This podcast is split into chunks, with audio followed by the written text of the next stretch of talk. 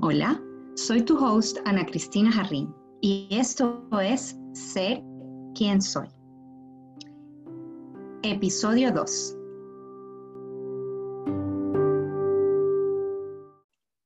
En el episodio del día de hoy tenemos una invitada muy especial. Ella, a más de ser eh, mi compañera en este camino de despertar y de, de descubrir quiénes somos, es también mi hermana. Así que hay toda una conexión de sangre que eh, ha sido muy bonito, que nos lleva juntas a experimentar eh, tantas cosas y que al mismo tiempo nos inspirara a juntas eh, encaminarnos en, este, en esta travesía, en esta aventura de sanar y de buscar realmente quiénes somos. Así que con ustedes eh, les presento a mi querida hermana Camila Jarrín. Hola Cami, ¿cómo estás? Cuéntanos un poquito, arranquemos eh, este programa. Como siempre vamos a arrancar con todos nuestros invitados en que nos cuentes cuáles son tus soy. Hola Ana Cristina, es un poco raro decirte Ana Cristina, porque siempre te digo ñaña, pero eh, bueno, estoy súper emocionada por estar invitada a tu podcast, estoy muy orgullosa que te hayas lanzado a hacerlo. Y, mm, bueno, así, para comenzar de una, em, soy tu hermana, soy diseñadora, soy una chica de 31 años, soy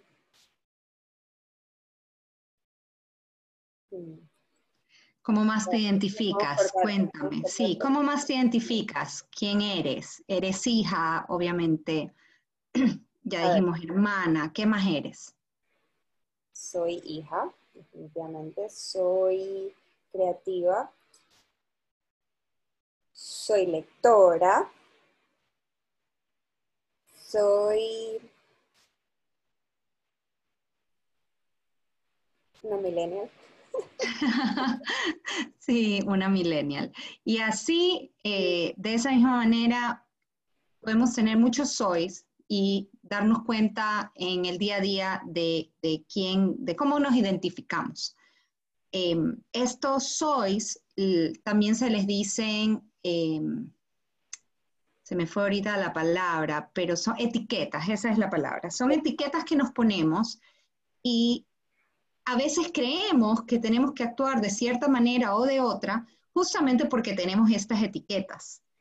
Y nuestra vida empieza a tomar rumbo en base a las etiquetas que estamos convencidos que tenemos y que nos obligan a funcionar de una manera específica.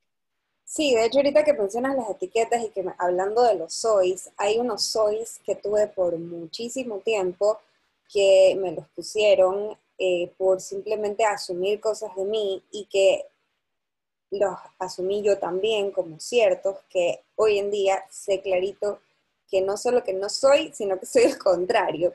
Y el o sea, el más fuerte que pudiera decir es desorganizada, o sea, soy relajosa o, no sé exactamente pues, qué palabra, y soy irresponsable. Em, resulta que yo siempre fui muy eh, distraída porque tengo desorden de atención, entonces por ende siempre era como volada, air quotes, em, y, em, y, entonces como que se asumía que alguien súper distraída era súper irresponsable, era súper eh, desordenada, todo era como que como el, el, arquetipo, porque encima, o sea, la parte que, que, ya mencioné de soy creativa, o sea, este arquetipo de persona creativa, relajosa, que no es como, o sea, casi casi que lo pones como al contrario de, de personalidad A, que es súper organizada, todo súper así recto. Em, sin embargo, en este camino de, de, sanación y de descubrir quién soy y, y, y realmente qué es lo que se apega más a mi esencia, de repente descubrí que no solo que soy organizada, no solo que soy ordenada, no solo que sí soy responsable, es de que no siento que esas cosas son como una especie de obligación, más vale son cosas que me, que, o sea, que vibro. o sea, yo vibro con una organización de, de, un, por ejemplo, de un cajón. Entonces es como que este soy nuevo que apareció, que es total y completamente contrario al soy que tuve toda la vida. Entonces eso desencadena muchas cosas que nunca me creí capaz y que resulta que sí era. Eh, y por ende considero tan importante justamente no marcarte tan fuerte cuáles son esos sois, porque no solo que pueden cambiar, sino que, o sea, pueden ser tan erróneos porque son ideas que, que, por mil y un razones, y en especial el ambiente alrededor, sociedad, etcétera, la manera en la que fuimos criados, eh, de los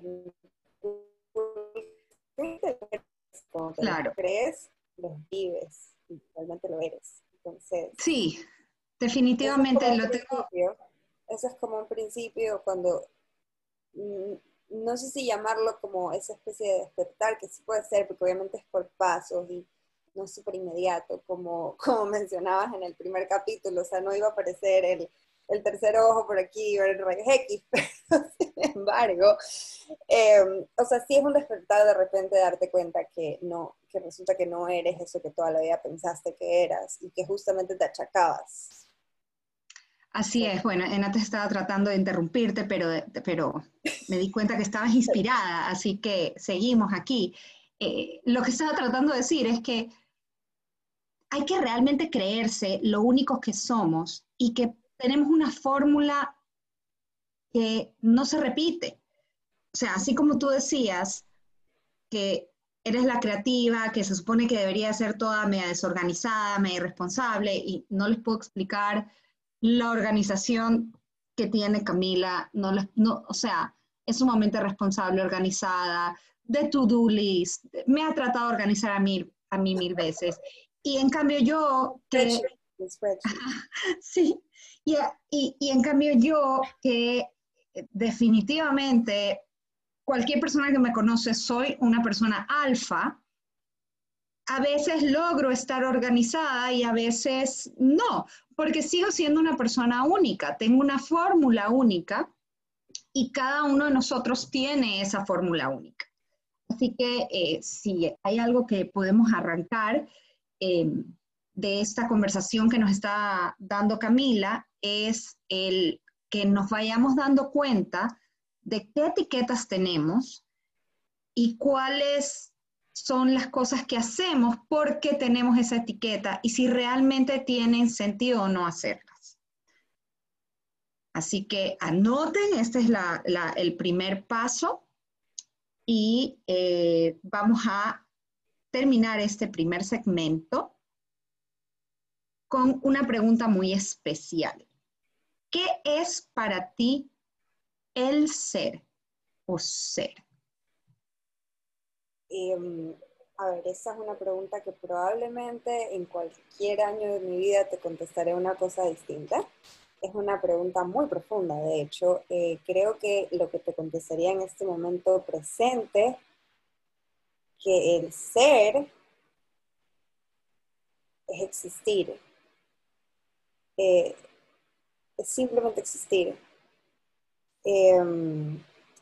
Em, estoy leyendo ahorita un libro, eh, recién lo comencé, pero me encanta, y mm, algo que me llamó bastante la atención, que puede sonar obvio, pero no, de esas típicas cosas que no has hecho el clic, eh, pero que puede ser que mm, no nos pongamos de acuerdo con si hay alma o no puede ser que no todos estemos de acuerdo con qué pasa después de morirte, nadie tiene idea y definitivamente no estamos de acuerdo por algo y tantas religiones. Puede ser que no estés de acuerdo o, no estés segura eh, qué pasó antes, de dónde viniste, pero lo que sí podemos decir a 100% segurísimos es que todos tenemos un cuerpo, todos vivimos en un cuerpo y para existir en este instante, en la tierra, en la bola de tierra, así tal cual, eres un cuerpo. Entonces, este es el ser que podemos como en cierto modo decir, ok, aquí hay un cuerpo. Y esto es lo que es. Lo que pasa después es otra historia. Entonces, em, Esa sería mi respuesta por ahora, es existir, es simplemente ahorita en este instante.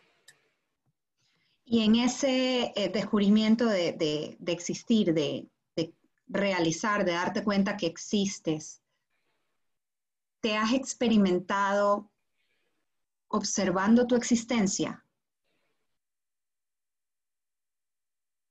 Ajá, la puse a pensar. Em, ¿Qué ha pasado? Sí, eh, o sea, son esos instantes en los que de repente dices, ah, esta soy yo.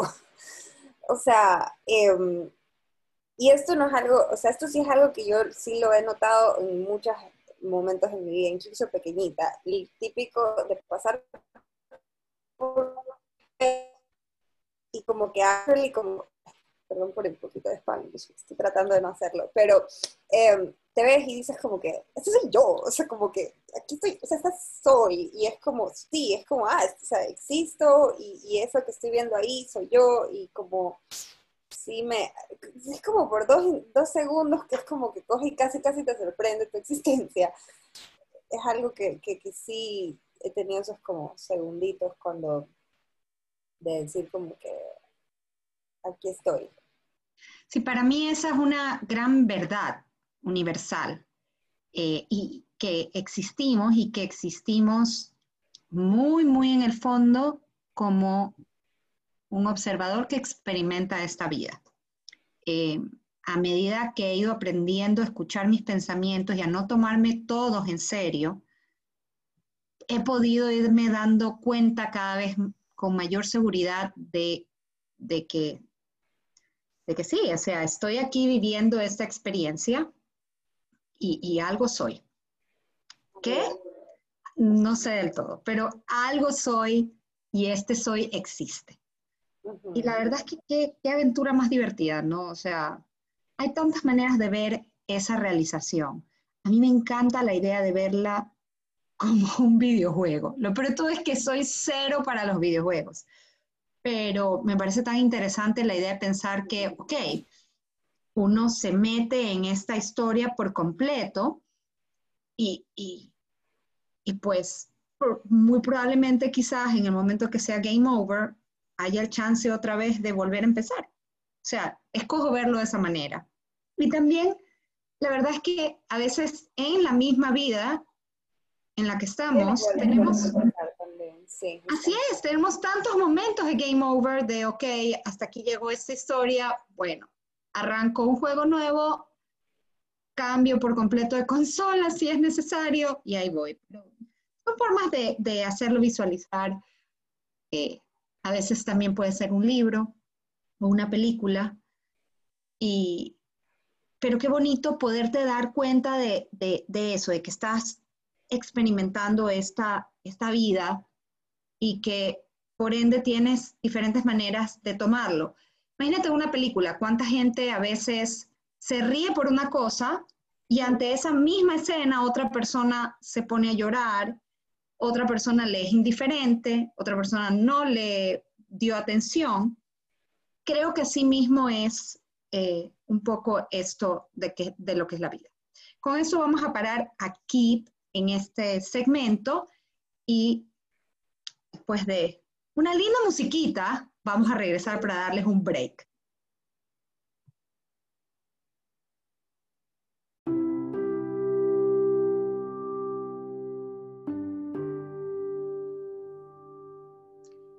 Despertar. Aquel momento en el que realizas que en vez de estar perdido en tus pensamientos, despiertas al reconocimiento de quién eres, el observador detrás de lo que piensas.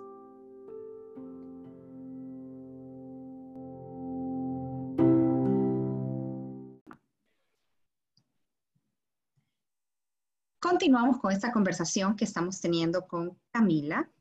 Como ustedes ya pudieron escuchar, mi hermana, a quien yo le digo Cami. Y quiero ahora preguntarte que me cuentes tus momentos de despertar. Ya nos mencionaste eh, al inicio, cuando hablamos de las etiquetas, que uno de tus despertares fue darte cuenta de que aquellas etiquetas que te habían colocado no te pertenecían y que podías cambiarlas, que estaban en, en tus manos cambiarlas. Despertares para nosotros son realizaciones que nos permiten ver cada vez un poco más el mundo desde otra perspectiva. Em, así que en, esa línea de, perspectivas, podemos arrancar un poco conversando sobre lo que son tus tu, despertar. O sea, arrancas con una perspectiva desde que eres chica y a veces esa perspectiva, en vez de ampliarse, se va afilándose, se, se, va haciendo cada vez más em, como finita, como específica, a medida pues que ya vas estudiando en el colegio, entran tus etiquetas y es como que ya solo eres capaz de ver las cosas de una manera.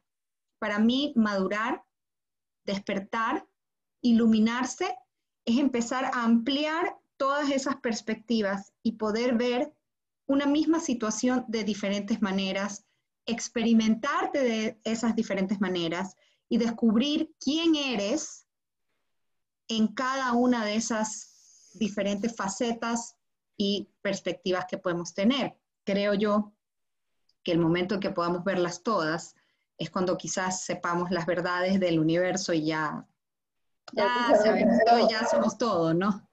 Este, este es el, el 100% del game, más o menos. Pero cuéntame, ¿cuáles han sido esos momentos de despertar para ti?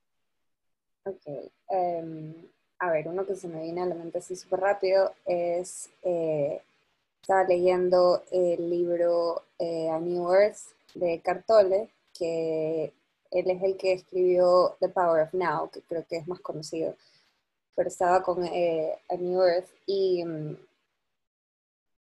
en ese momento yo estaba en una relación a distancia, entonces por supuesto me pasaba literalmente todos los días contando cuántos días faltaban para verlo, eh, simplemente todo el tiempo pensando en ya quiero que sea eh, de aquí a un mes, ya quiero que sea, ya quiero que sea, porque, porque obvio, o sea, como que uno ya quiere verse, eh, porque está, segurísimo que, vas, o sea, que, que, va a ser bonito y etcétera, pero de repente él en este libro menciona algo que, ah, que para todo esto, yo estos libros, a mí me encanta escucharlos en audiolibro porque siento que esta, siento que este, esta enseñanza espiritual me la están diciendo, entonces es como si fuese profesor escuchando una clase.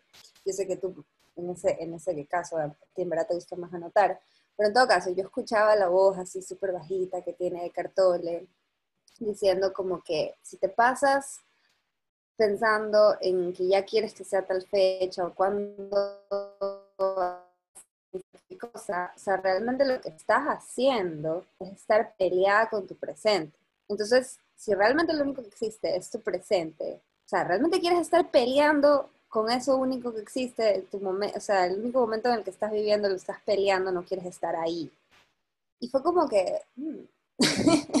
o sea, es verdad, porque, claro, o sea, entonces, pasar eh, todo, todo ese tiempo así como peleándolo y casi que queriendo que pase rápido, y de repente, o sea, realmente si tenemos contados los días, entonces si estoy solo queriendo que pase rápido, si estoy desperdiciando algo tan preciado que es el tiempo, eh, entonces fue como que no, o sea, no, debo de estarme peleando con el presente, debo de estar saboreando ese presente y aprovechándolo porque o sea, es uno que se va y no regresa y aparte el hecho de que, o sea, solo existe el presente, no existe ese futuro, que estás diciendo ya quiero que sea, ya quiero que sea, o sea, existirá, pero quién sabe realmente y, y y sí, y bueno, eso fue como, eso fue una, una, cosa que dije, ah, sí, estoy haciendo esto, estoy peleada.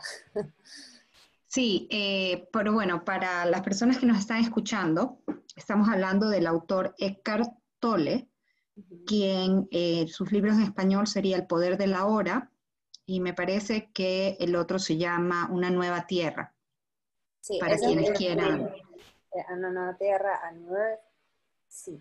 Em, y creo que me encanta que, que, hayamos llegado a ese lugar porque creo que es fantástico poder expresar a través de nuestras palabras qué significa estar presente, vivir el ahora. Somos dos personas que hemos leído eh, estos libros eh, que él sugiere, bueno, perdón, que él escribió con todos los consejos y explicaciones que él da.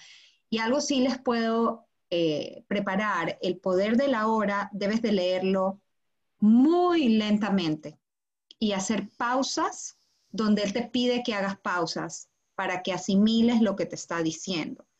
Em, yo me acuerdo llevar ese libro a todas partes porque trataba de realmente tomarme las pausas cuando las decía. Entonces, lo abría un ratito esperando en el doctor o si de repente tenía un tiempito libre en el trabajo, lo leí un ratito porque eran, son pequeños párrafos que puedes ir parando y asimilar.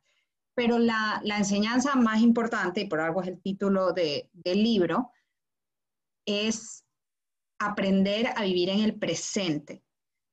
¿El presente qué significa? ¿Y por qué te dicen que no existe el pasado y no existe el futuro? Porque el pasado fueron presentes en su momento y el futuro igual va a ser presente cuando aparezca, cuando ya ahorita tú estás viviendo el futuro de aquello que pensaste en ese momento, pero en ese instante para ti, para ti es el momento presente. Entonces, el único momento en el que realmente vives es en este instante. Si solo puedes descubrir la verdad que hay en eso de ahí, tu vida va a cambiar. Cuando te des cuenta de que gastas mucho tiempo en pensar en lo que no está pasando. Y la mayor cantidad, o sea, el mayor porcentaje de veces que estás angustiado, si tú te haces la pregunta, aquello que me está angustiando, ¿está sucediendo en este instante? La mayoría de veces la respuesta va a ser no. ¿Puedo darme una pausa de aquello que estoy pensando? Sí. ¿Qué está sucediéndome en este instante? ¿Qué estoy viviendo en este instante? ¿Estoy con salud? ¿Estoy cómoda? ¿No estoy? O sea, no digo que esa va a ser la solución para todo y no digo que todo el tiempo lo vas a poder acudir, pero es un entrenamiento, vas poco a poco acostumbrándote a vivir. Incluso van a haber momentos muy duros y esos también los tienes que aceptar y decir, ok, estoy ahorita en un mal momento, y eso es donde estoy. Sí, yo algo que realmente siempre trato de acordarme, porque fue una realización que, creo que también se ata con esto, es que cuando hay algo que toma tiempo y luego de repente ya llegas miras para atrás y parece que fue un instante.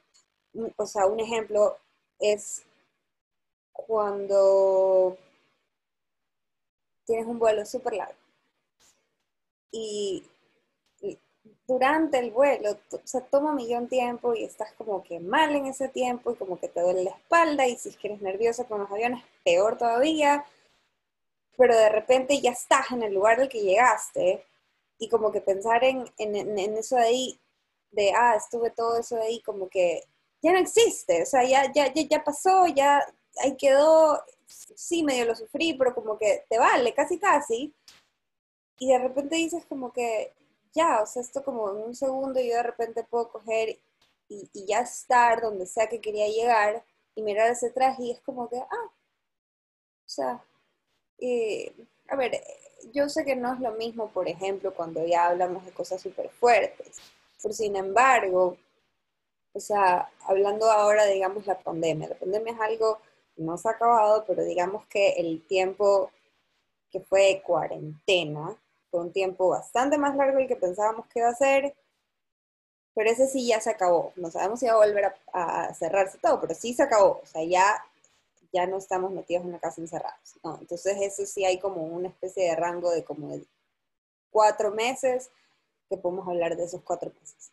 Em, y el durante, ese no saber, porque no sabíamos cuándo se iba a acabar, no sabíamos cuándo de repente íbamos a poder salir, no sabíamos nada, no, de gente que hablaba de esto puede ser más de un año porque la vacuna, ni sé qué, bueno, ya, ni para entrar por aquí. Y en ese instante yo puedo decir que yo lo sufrí mucho. Lo sufrí bastante porque yo, yo sufro ansiedad y, o sea, y, y, y, todo lo, o sea, lo más fuerte que yo puedo haber sentido de mi ansiedad está, está en esos días. Lo sentí súper fuerte, fue feo, pero, o sea, por más de que fueron muchos días, muchos días de sufrimiento, ahorita yo miro hacia atrás en la pandemia y digo, ah, sí, ya, ya pasó, ya fue. O sea, ya dejó de existir. Y, no, o sea, y no fue fácil, pero dejó de, existir porque ya se quedó allá atrás en el pasado. Tienes ese tiempo de, ah, parece que hubiera sido hace millón tiempo, pero también parece que fue así, o sea, de, un instante. Es cuando pierdes esa noción del tiempo, de cosas que ya pasaron, es cuando te das cuenta por qué no existen. Porque ni siquiera puedes como medirlo. A veces es cuando dices, ay, pasó rapidísimo el año, pero de repente alguien más te dice, este año ha sido eterno. Y, como, y por supuesto, este año en específico, todo el mundo se ha pasado quejándose que este es como el peor año de la historia pero ya estamos en septiembre. o sea, y ahí es donde dices como, ya, existió no existió, porque ahorita ya como que medio en cierto modo ya está todo más normal, ya como que regresó, casi casi que te olvidas que en algún momento, o sea, tenías miedo de siquiera abrir la ventana. es, un ejemplo de, de, de estar en el ahora. Y estar en el ahora es de las cosas más difíciles que existen en este mundo. O sea, no crean que decimos como que, ah, sí, aprendimos a estar en el ahora, entonces ustedes también traten de estar en el ahora y ya, ahí quedó. no, definitivamente no así, sí. De este mundo. Y, y, casi, casi que te pasa por segundos de, ah, ok, estoy aquí, estoy ahora, eh, eh, porque la, mente le encanta irse al pasado y al presente, todo depende. Hay, gente que se enfoca full en el pasado, hay gente que se enfoca full en el futuro. En, a mí en algún momento me dijeron que justamente la, eh, ansioso tiende hacia el futuro, entonces yo siempre tiendo hacia la preocupación por el futuro, pero hay, obviamente hay de todo, nuestra mente corre, pero cuando te das cuenta que tu mente corre, realmente eso no es lo que está pasando en ese instante. Y el problema está en que tu cuerpo sí se puede creer que está pasando lo que, por lo que te estás preocupando. Exacto, o sea, yo creo que se trata más acerca de reconocer cuando te has causado mucha angustia y malestar por algo que no está pasando. Si empiezas poquito a poquito a darte cuenta de eso. Yo empecé identificando a dónde sentía físicamente la angustia que es como en el centro del pecho, se me hace así como un circulito que da vueltas y da vueltas. Cuando empecé a sentir eso, cuando empecé a reconocer eso, luego pude decir, a ver, ¿qué es lo que me está causando esto? ¿Sabes qué? A veces sí son angustias fuertes y, y, eso va a ser mucho más difícil de enfrentar, no, no les digo que no, pero a veces la angustia es porque quería hacerme un sándwich de queso y no había queso. O sea, ¿en serio me estoy causando el mismo nivel? Porque lamentablemente estamos tan en piloto automático que es el mismo nivel de ansiedad porque no tenía queso versus no sé qué va a pasar con mi trabajo el día de mañana. Mm, eso es lo que, eso es lo que yo te invito a que empieces a reconocer esas, esas cositas pequeñas. ¿Perdón? Es al mismo nivel de que sí pasara. O sea, realmente, por ejemplo, o sea, cuando mencioné que yo, o sea, nervios por un vuelo, yo soy súper nerviosa en los aviones, ya, y cuando, y, y es algo que trato de manejarlo, no, no voy a decir que ya lo tengo manejadísimo definitivamente, pero cuando tú, cuando tú te angustias de esa manera, es prácticamente, estás haciendo pasar a tu cuerpo como que si el avión se te cayó, se te cayó o se está cayendo. Tú estás cada vuelo que estás tomando, se te está cayendo el avión, de verdad. Y esto es algo que yo me di cuenta cuando viví uno de mis peores miedos. O sea, yo me imagino que gente de, mi edad o de tu edad, o sea, 40, 30, tienen súper fuerte el 9-11, porque pasó cuando éramos pelados, etc. Entonces a mí sí se me pegó esta parte de que uno de mis peores miedos es un ataque terrorista. Ok. Terror eso de ahí. Y desafortunadamente lo viví. Viví un ataque terrorista, pero sin entrar en detalles, yo estaba en Barcelona cuando sucedió esta van que se chocó contra la gente. Y yo sentí la angustia que sentí. Paró adelante de tu casa, pues. Sí, paró adelante de mi casa, Saban quedó parada adelante de mi casa y yo pasé una noche entera en la que los policías no me dejaban salir de la casa, pensaban que Saban en cualquier momento podía explotar. Y ese miedo era muy real, muy real, mucho más real que, que todas las veces que pensé que se me iba a caer un avión, que ese también es otro de mis mayores miedos. Pero el miedo de que estaban a explotar era muy real, estaba ahí enfrente. Y la realización a la que llegué cuando ya finalmente pasé todo esto aquí, que claramente estoy viva, no explotó, es que de repente me di cuenta que sentí la misma ansiedad de cuando no estaban pasando cosas, pero yo pensaba que iban a pasar exactamente la misma. O sea, tú te imaginas y dices, como que no sé qué haría si esto me pasa.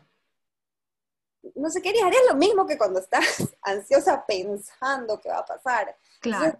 cuando le das la vuelta y dices, wow, lo viví y literal sentí exactamente lo mismo que cuando yo he estado sentada en un puesto de un avión y dices, wow, o sea, me he hecho vivir terrorismo, me he hecho vivir caídas de aviones, me he hecho vivir temblores, terremotos, me los he hecho vivir y mi cuerpo... Cuando no estaban pasando. Mi cuerpo ha pensado que a mí me han pasado toditas esas cosas. ¡Wow!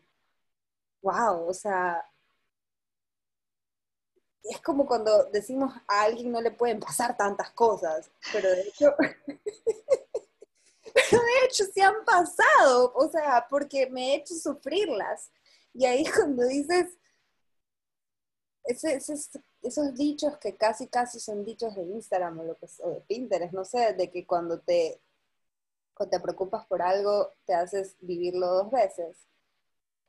Pues sí.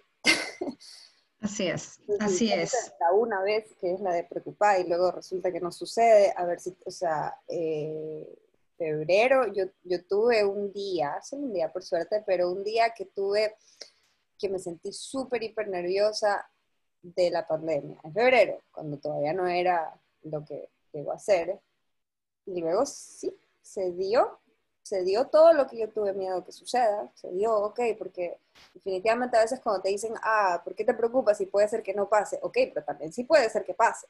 O sea, las cosas pasan o no pasan, o sea, la vida es así. Pero justamente, ya pues pasó. pero lo que lo estuve sufriendo no era necesario si ya lo iba a sufrir, si ya lo iba a sufrir en marzo y en abril, en mayo, o sea, el de febrero fue un poco innecesario. Así es, así es. Y, muchas veces esa misma... Ajá. Es súper difícil evitarlo, pero por lo menos darte cuenta que, que haces esas cosas, que nuestra mente hace esas cosas. Claro.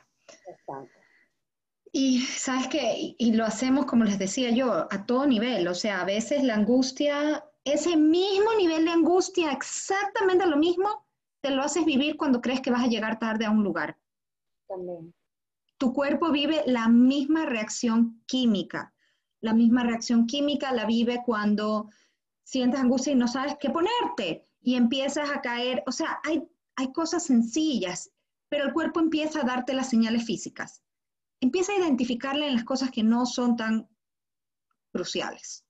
Claro, las pequeñitas. Para que identifiques y puedas decir, ah, estoy sintiendo ansiedad y luego puedas hacer diferentes técnicas. Y con esto vamos a pasar a nuestro, nuestra última pregunta, que es, ¿qué guías, pasos claros pudieras darnos de lo que quisieras compartir para identificar despertares o en este caso poder aprender a manejar eh, esos niveles de angustia, o puede ser también con respecto a identificar etiquetas. Hemos conversado algunas cosas hoy día y quizás las podemos resumir. Primero, Camila nos hablaba de las diferentes etiquetas que nos colocamos y que a veces ni siquiera nos pertenecen, no, no es quien realmente somos, y que sí estamos en este camino para poder despojarnos de ellas y descubrir nuestro ser más auténtico. Ese ser que en las palabras de Camila es, significa existir y que a través de los momentos de despertar vas conociendo un poco más acerca de, de, tu existencia pura. ¿Qué, qué nos pudieras eh, ¿qué guía nos quisieras dejar? ¿Qué crees que es de tu experiencia de vida lo más claro que pudieras darle a alguien para que trabaje y quizás pueda mejorar un poco su propia experiencia? A ver, o sea, creo que tengo respuestas distintas pero para las distintas cosas, así que podemos organizarlo. En el primero, de las etiquetas, yo creo que es más que nada tratar de no asumir cosas de ti misma. Yo escucho muchas veces a la gente diciendo de entrada, no, pero es que yo no, yo no puedo hacer tal cosa, yo no soy tal cosa, sino más como que darte ese permiso para explorar ciertas, ciertas otras cosas que ya ves que te está llamando la atención, porque si te está llamando la atención es por algo, si estás sintiendo ganitas por algo, si, si es que tienes como una curiosidad con algo, con lo que sea, ojo, o sea, pero sí, yo qué sé, de repente te da curiosidad de levantarte temprano porque resulta que quieres descubrir si eres una persona morning person y toda la vida has dicho que eres así, de esta gente que se queda despierta hasta súper tarde o cositas. Y simplemente no decir, no, es que yo no soy así o yo, yo no puedo. tratar, tratar de darte permisos de poco a poco para más o menos ir descubriendo qué, se siente más auténtico en ti Em, con el de más o menos manejar esta ansiedad de tratar de ponerte en este instante y de no ponerte todas estas preocupaciones súper fuertes que, como decíamos, te hacen vivir realmente como si, si estuviera pasando por lo que, lo que sea que estás preocupada. A ver, con ansiedad es bien difícil, pero si tú puedes darte cuenta primero de de que tratar de soltar y de simplemente decir yo no puedo manejar esto, simplemente, porque mucho con la ansiedad es tratar de, tratar de como tú mismo así, pararte, parar de pensar y no puedes, es como que más o menos aceptar, ok, ya, no puedo aquí. Y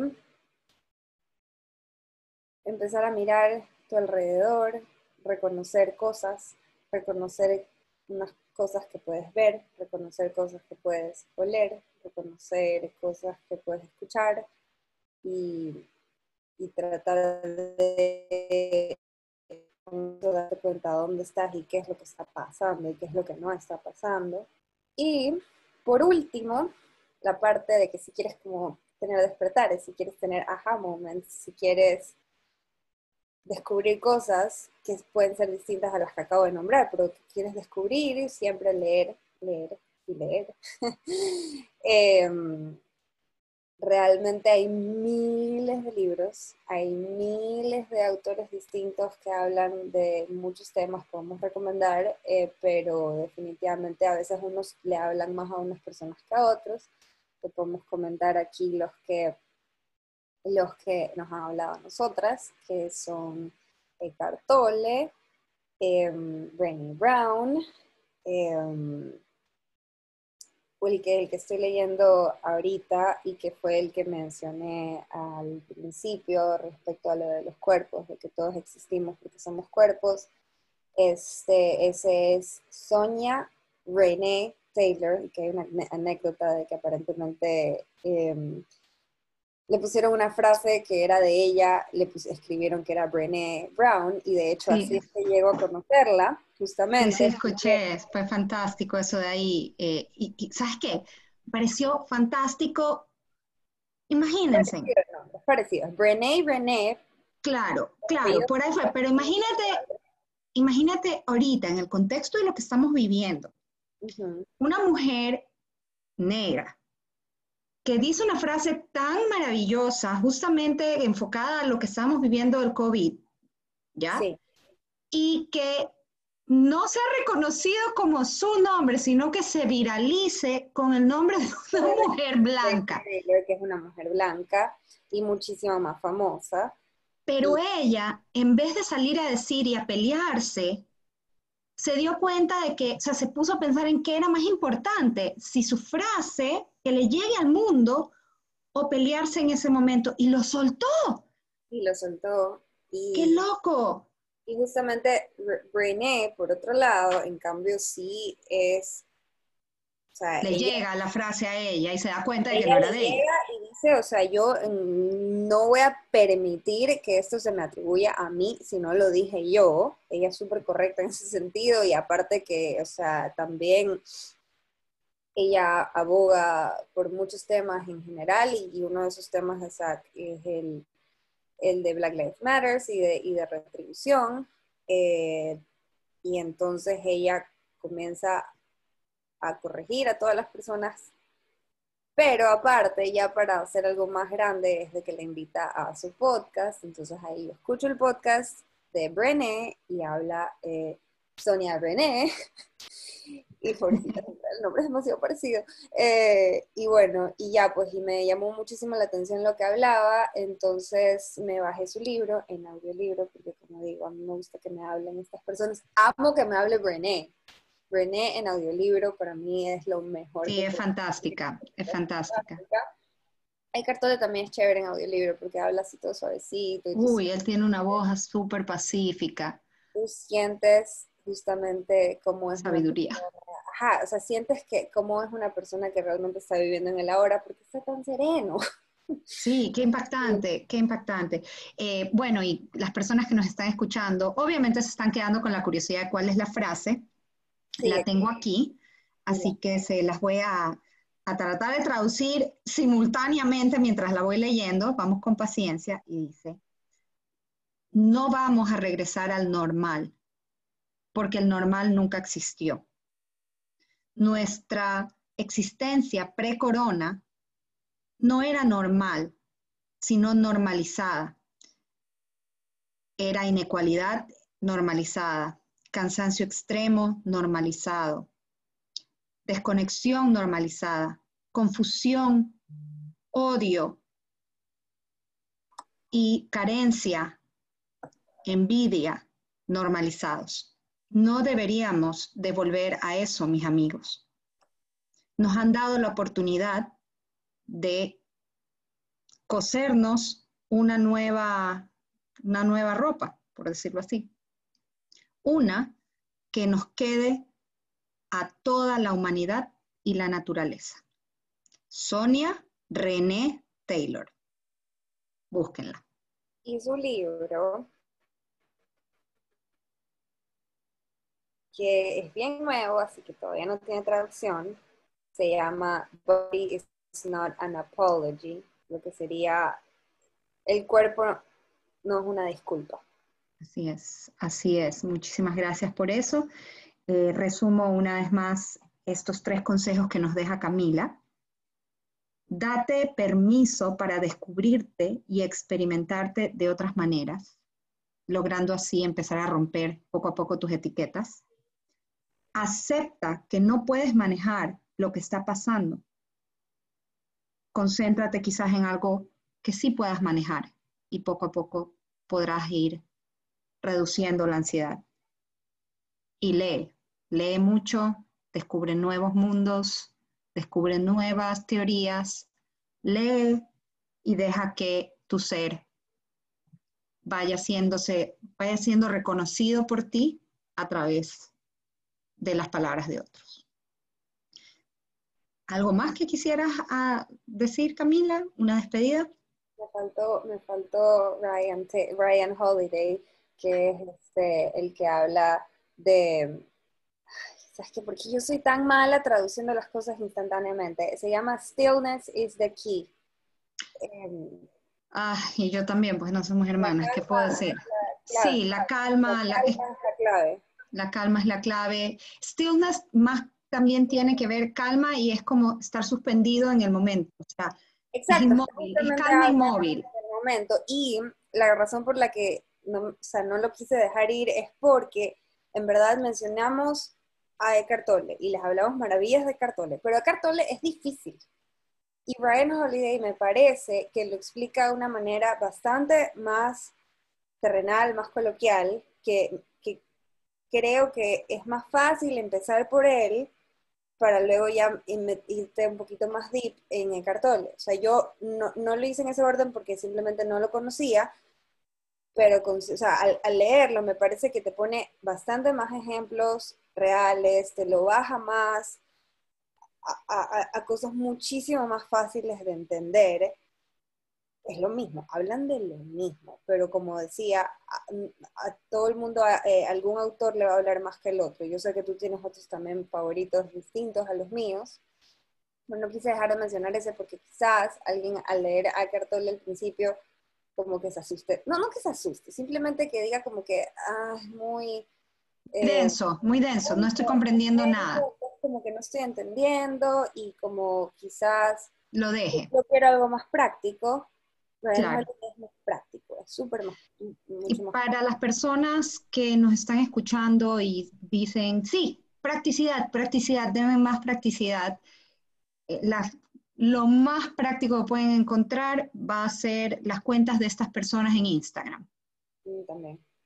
El Cartole tiene cuenta, Brené Brown tiene cuenta, eh, Sonia René Taylor tiene cuenta y también Ryan Holiday tiene cuenta. Y De hecho, escribe un newsletter que te llega todos los días y que te es un parrafito que te hace pensar cada mañana.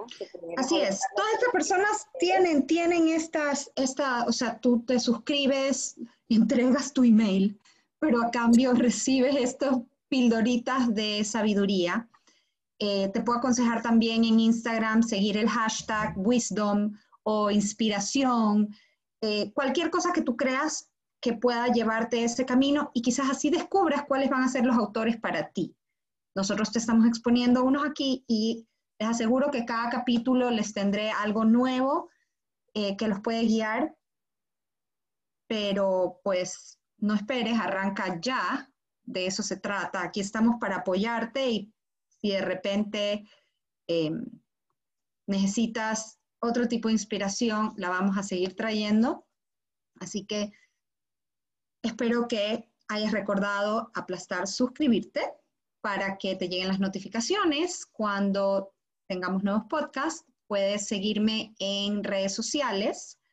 Eh, mi cuenta es arroba Ana Cristina Jarrín y ahí siempre estoy comentando cuando tengo nuevos episodios o cuando tengo eh, entrevistas en radio o poniéndoles pequeños consejos. Como siempre les repito, cosas que me di cuenta que yo necesitaba leer las pongo por si acaso alguien más también las necesite. Este camino lo estamos haciendo todos juntos, así que este es su espacio. Si quieren escribirme y contarme acerca de algo que quisieran que, habláramos, por favor, no lo duden. Y con esto creo que nos despedimos. Muchísimas gracias, Camila, por eh, haberme regalado tu tiempo eh, para crear esta hermosa conversación. Muchas gracias a todos a ti y a ti. Y bueno, como última cosa, dejar, ténganse mucha compasión y paciencia. Eso es todo, al final de cuentas. Gracias por habernos escuchado en este segundo episodio de Ser quien soy. Yo soy su host, Ana Cristina Jarrín, y me despido por hoy.